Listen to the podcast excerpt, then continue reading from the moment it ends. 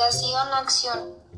Primero, empezamos diciendo que la palabra acción no es simplemente actuar, sino que es una acción que conduce al cambio social.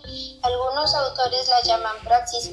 Así, la investigación-acción es considerada como una metodología que persigue a la vez resultados de acción e investigación como un diálogo entre la acción y la investigación, conlleva a la comprobación de ideas en la práctica como medio de mejorar las condiciones sociales e incrementar el conocimiento. Seguido de esto, tenemos algunas definiciones, las principales características, los propósitos que, se, que persigue este método y su metodología. Primero, la investigación-acción es vista como una indagación práctica realizada por el profesorado de forma colaborativa, con la finalidad de mejorar su práctica educativa a través de ciclos de acción y reflexión. Las siguientes son algunas definiciones.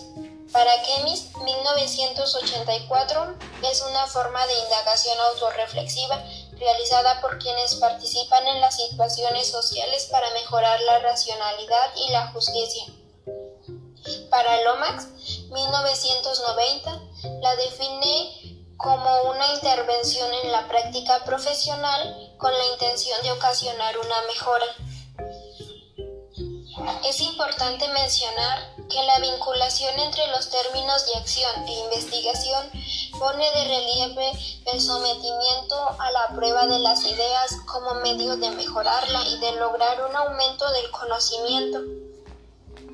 La investigación-acción proporciona un medio para trabajar que vincula la teoría y la práctica en un todo único.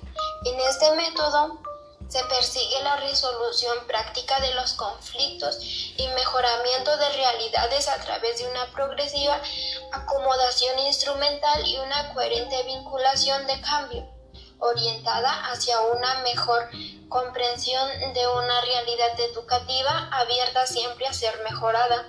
Su misión no consiste exclusivamente en captar los entendimientos y las categorías interpretativas de los individuos, sino también en explorar cómo esas categorías interpretativas se relacionan con la práctica y con el desarrollo sistemático de teorías educacionales críticas.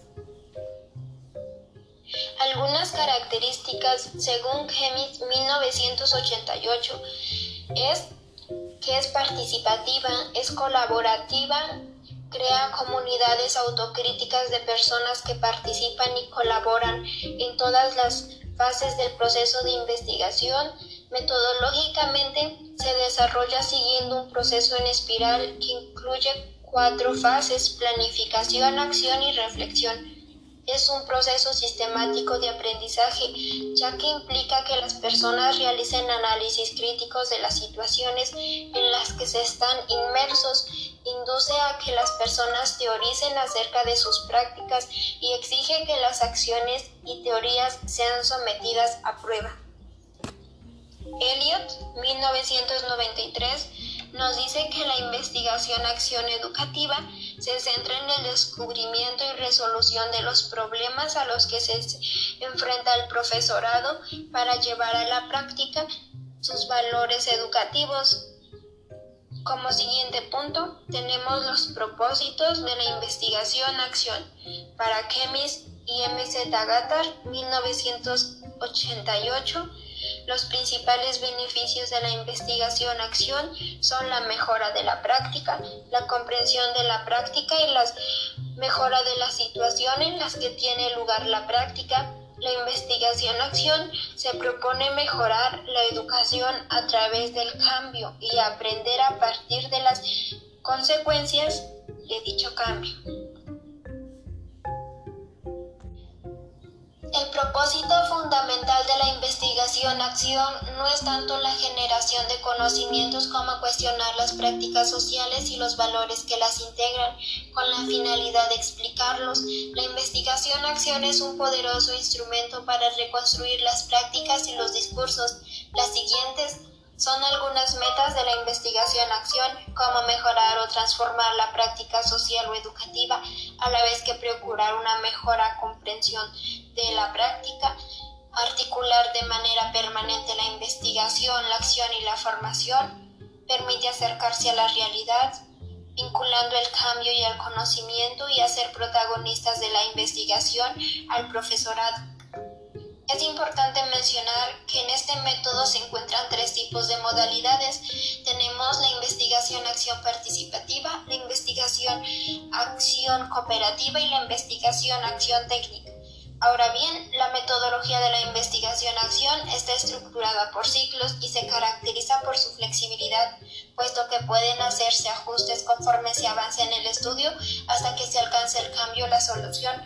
Según Fernández, Hernández y Baptista, 2014 han planteado los siguientes ciclos como primer punto tenemos la detención y diagnóstico del problema de investigación. Como segundo paso tenemos la elaboración del plan para solucionar el problema o introducir el cambio. Y como tercer punto tenemos la implementación del plan y evaluación de resultados.